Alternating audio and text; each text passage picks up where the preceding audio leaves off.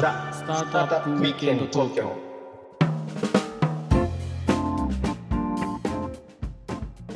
はい皆さんこんにちは、はい、こんにちは。ロックウィステリアのフッティです。ひろきちゃんです。はい今日もザ・スタートアップウィークエンド東京の時間がやってまいりました。はい。ということで、えーはい。また先週に引き続きですね、はい。えーサバ博士に来ていただいております博士お疲れ様です。お疲れ様ですよろしくお願いします毎回同じです。すいません。いえいえもうこれブランディングはもう継続性ですからね継続性と一貫性ですから ということでね先週あのひろきちゃんはい。ちらっと話したと思うんですけど、うんうん、なぜサバ博士はサバ博士になったのかと。そうでしょ。だってここまでサバにもうん。没頭してさ、宇宙でサバ育てるなんてこと普通は考えないよ はっきり言って。そうですよ。何がサバ博士をここまで何かこう駆り駆り立てるっていうの？かかき立てるっていうの、うんうんうん何はいそ立てるのれちょっと生い立ちから聞いていくみたいなサバ立てるですね。サバ立てるのかな すいません。ちょっとこあの僕も大阪なんですけどもあの、はい大阪までなんですか？サバ博士も大阪ですか？はい、大阪です。もうバリバリ。もうバリバリでバリバリの意味が、バリバリの意味がわかんないですけど、バリバリです。はいどどの辺で生まれ育たれたんですか？僕ね、大阪の西淀川区っていうところで生まれまして、はいはい、あの郊外の町ですね。郊外の町とか言わない、郊外、郊外とヤンキーの町です。まあ、大体どこにもいますからね大阪の場合はね、はいヤン、キーあの尼崎の境目やったんで、ああなるほど育ちがあんまバリバリのところで。はいはい、バリバリの。はい。で高校4年行かれたっていうのは？そうなんです。僕あの僕双子なんですよ実は。えあの、はいはいはい一卵性で、でもちっちゃな時からずっとやんちゃしてて、僕小ヤンキーやってたんです。知ってます？小ヤンキーって。こ小ヤンキーをやっていたっていうのはどういうことですか、はい。ちょっとわかんないです。こ小ヤンキーっていうのはそのヤンキーになれないヤンキーですね。だからヤンキーの後ろ、後ろに控えてるやつ。小ヤンキーって言うんです。だヤンキーがその例えば例えば喧嘩したらバーッと行くじゃないですか。はいはい。その後後方支援隊で応援とかしたりとか。あのあのバット持って行ったりとかなんか。後方支援隊で誰よりも早く逃げるっていうそういうこと。を そういう小ヤンキーやってましてなのででそのまま高校に行って勉強ももちろんしないじゃないですか。小ヤンキーなんで、小ヤンキーはしないんですかね。うんわかんないですけど、うん、学校も行かないし。なのでまあ案の定ちゃんと 4, 4年高校4年行きまして。うん、でも無事卒業はされたと。あなんとかやりました。でうん。弟が普通に卒業したんです。よ、双子のね。弟が、まあ、高校卒業して、僕は中卒っていうのが、やっぱ比較されるなっていうのがあって、はい。でそれでなんか母親が後悔するよって言われてから、ちゃんと高校行こうと思って、高校に行ったんですね。はいうん。うんそこからその、まあ、たまたまその、その高校の同級生に魚に勤めたらみたいなこと言われて19歳まで魚食べられへんかったけど魚に勤めて、そっから魚にはまってでオーストラリアに23歳の時行ってはい。そこで、えー、と魚の勉強をいっぱいさせていただいてみたいな感じで。で日本に帰ってきて居酒屋をやって妻の一言でサバをやったみたいな感じです。そのオーストラリアはどういうんあれで行かれたんですか？そのなんかの研究をされたいってことで。でたまたま魚屋勤めてた時にはい。なんかその日本で魚屋で終わりたくないなと思ってはい。でなんか海外でどんな風にされてるのかなと思ってたまたまそのワーキングホリデーでに、えー、とオーストラリアに行ってそこから、えー、と向こうでビジネスを取って約3年間ぐらい回転寿司チェーン店に勤めてえ。ー、でそこでその、えータスマニアでサーモンの養殖をしたりとか、はいはいあのはい。はいー店舗展開をしたりとかエリアマネージャーしたりとかスーパーバイザーやったりとかあとは最後工場長をやって、まあ、いろんな、えー、とその経験をオーストラリアでさせていただいてはいで日本に帰ってきたんです。なので今僕がやってるビジネスっていうのはそのフランチャイズの飲食店をやったりとか、まあ、あのセントラルキッチン作ったりとか、まあ、はい。サバサバの養殖したりとかしてるのもそのオーストラリアの経験が多分いか、まあ、生かせず、まあ、その経験があって今多分やってるんだろうなとやっぱ思います。へえ。タスマニアでサーモンやってるって知らなかったですね。タツもそうやってたんです。サーモンのサーモンの養殖を、はい。じゃあそこでまあ帰国されてそっからご自身で立ち上げて。帰国してからのネットワークビジネスにハマったんですよえまた全然違う。あのネズミ子ネズミ子ってあるじゃないですか。ありありますね。はい。あの38万円でファックスを友達売りまくるっていう。はい。でなんかファックスが世界を変えるってわけ わけわからんこと言って。それはわけわかんないですね。確かに。右手の電話には絶対出るな。あいつの電話出たらファックス売りつけられるみたいなこと言われて。うんでそっから次はあの保険の外交員やりました。生命保険の。いいろいろやってますね。それも全然成績出ずその後はあの NTT の飛び込み営業して。はいはい。それ何をやられるんですか？それあのあのマイラインとかってその NTT のその NT マイラインっていうあのあのありましたね。取り次ぎですので、はい。はい、あの飛び込み営業をしたりとかそれも全然成績出ずに。えー。でその時子供2人ぐらいいたんですねうわすごいすごい人生ですね。チャレンジャーですね。うちの妻が看護師やって子供育てながら仕事してもう全く暇やってあんたいい加減しやって言われてで居酒屋つく居酒屋を妻と2人でややらせていただいてそこがなんとかなんとかいい感じにヒットしてっていう感じですね。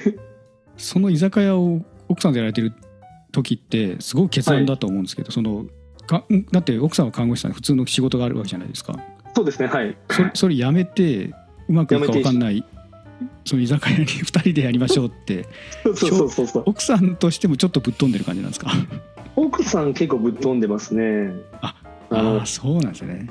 あの奥さんがなんで奥さんがね看護師さんやってるのにそのね、ま、あの博士がねあの突然こう居酒屋やるっていうことに乗ってきてくれたんですかね本当に。いや本当にあのそれまでダメ人間すぎたんで。明らかにそれを変わりっぷりに感動されて、はい、あのダメ人間すぎてもうちょっとちゃんとしてほしいっていうのでもともと経験があったのが飲食なんで。なんで飲食でせいあのそれなりにオーストラリアで僕せいナンバー2まで行ったのではい。それなりに成功してるのになんであんた飲食しないの？みたいな感じだったんですよ。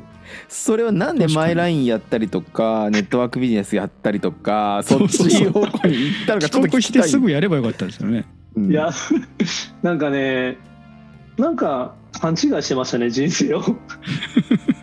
なんかね儲かりそうな感じがした感じですか？ネットワークビジネスとかマイラインとか保険とかおだてられたんですよ。お前やったら、お前やったらすごくなるとかわけわからんこと言われて。ほ んで、おだてられて調子乗ってやったら全然うまくいかんかったみたいなうん感じでしたね。やっぱなかなかぼん、なかなかうまくいかんなと思いましたね。なんか一個かないですよねそりゃ。一個うまくくいったら、そのままうまくいくんかなと思っちゃうじゃないですか、人生って。うんうん。確かに。オーストラリアで成功もある意味成功されてその体験を持って帰国されてるので、そうそうそう。うん。でオーストラリアはもうその会社の中で成功しただけであって、自分で成功してるわけじゃなかったんで、うん。で日本に帰ってきてからはもうネットワークもその保険の外交員もマイラインも全部一人じゃないですか。自分の実力じゃないですか。ですね、うん。はい。これはなんかねうまく全然いかなかったんですようん。営業も向いてないしでその時にあのやっぱり原点に戻ろうと思ってで飲食をやろうって言ってで妻が「じゃああなたが真剣にやるんだったら手伝うよ」って言って飲食をやった、うんうん 10, 10坪20席ぐらいのちっちゃな居酒屋やったんですけど、最初はそういうので、はい。はい、それがめちゃくちゃ繁盛したんですよ。うん。それななんでなんですか？どどういう理由で？あのね、僕ね、あの当時思ったのが飲食店ってその人に 人につくか箱につくかってどっちかしかないなと思ってて飲食店っていうのは。あの人にあのあの人に会いに行こうなのかあの店のあの料理とかあの店に行こうっていうどっちかしかないじゃないですか、はいはいはい。で徹底的に僕らは人につけようって言って私と妻 2, 人でカウンターだカウンターがメインの店をやったんですね。えー、でその時30代の独身男性の台所っていうコンセプトやったんですよ。ああだからなるほどだからあの独身男性ばっかりが集まってくるんです。でそこにやっぱりあ普通女性に男性が行くじゃないですか。はいはい、ではい、も独身だ独身男性ばっかり来る店なんでそこに女性が来だしたんです、なるほあどー。はいでそこでフットサルチーム作ったりとかバーベキューのイベントやったりとかお客さんと旅行行ったりとかそういうこといっぱいやってもうすごかったんです。婚活もしてでそこから結婚した人が 3, 名3組ぐらいいたりいたりとか。し てすごい。もう何屋さんか分かんないじゃないですか。そうそう。そんな居酒屋をやっててでそこでサバ寿司が人気やったのでうん「あんたこれ一本で頑張ったら?」って言われて。うんうん。サバに行ったと。でって言われるぐらい人気だったんですかサバ寿司。そうなんですよ。本当にあのシャッターシャッター商店街やったんですよ。シャッター街の商店街で、はい。お客さんはもう地元の人しか来なかったのにサバ寿司だけを食べに地方から来るんですよ。ああである時そのえどこえなどこから来ましたかって話聞いたらなどこどこから来ましたとかえそんな遠くからなんで来たんですかって言ったらいやここのサバ寿司美味しいって聞きましてみたいな。当時その SNS でなかったので口コミでそれがどんどん増えてきてあこれってもしかして美味しいのかもしれへんなってなって。なるほどね。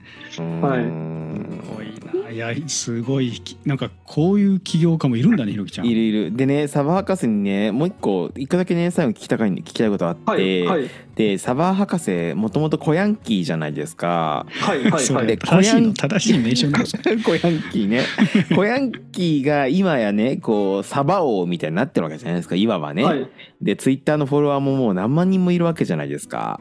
でそのなんかこ子供を教育する親の立場から言ってね大体もうコヤンキーになったらもうこれやばいってちょっと思うじゃないですか。はいはいはいはいお母さんおはい父さんも思ったと思いますよ。でそこからすね。ねなんかこうそこから復活して、まあ、今本当に起業家として新しい領域にも挑戦できた。そのなんかその博士のねな何がこうポポイントだったのかなって。例えばまあ生い立ちなのかきっかけなのか親御さんなのか奥様なのか、うん。なんかそこ聞きたいなと思って。そうですよね。ああそうですよね。多分あの両親はあると思いますよ。ほったらかされてたっていうのがあほったらかし。は。うん。はい、ほったらかされてたので両親はあるのとあと自由奔放にさせてくれたっていうのが良かった。ヤンキーでありながらあのめっちゃ怒られましたよ。めっちゃ怒られたけどあの愛情がありました。両親の。うん見捨て見捨てないっていう愛情ですよね。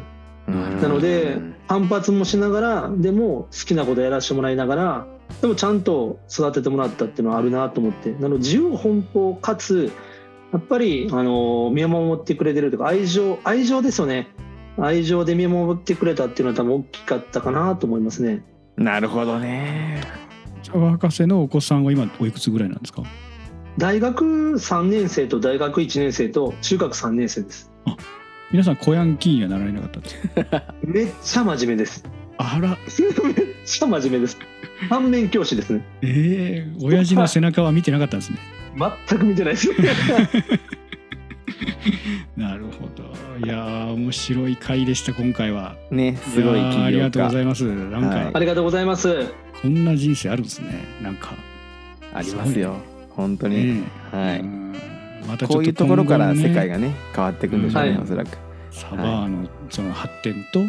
あとはその養殖ねどんな風に発展していくのかって僕もちょっと注目したいと思ってますんでこれからも頑張っていただきたいと思っております。ぜひ。よろしくお願いします。